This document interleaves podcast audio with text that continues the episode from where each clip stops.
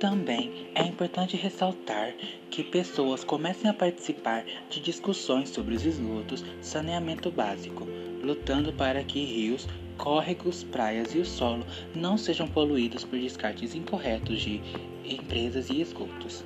O Instituto Trata Brasil fez uma estimativa que mostrou que por dia jogamos cerca de 5 mil piscinas olímpicas de esgoto não tratado na natureza, prejudicando a saúde das pessoas e causando transtornos ambientais. Saneamento básico é muito importante para a saúde da população, já que o mesmo tem o objetivo de levar água potável até as casas, retirar e tratar os dejetos. Um grande problema que enfrentamos é com a política, que não dá atenção e interesse para obras com essa finalidade de tratamento e melhoria da água que consumimos, além também de dificuldades financeiras.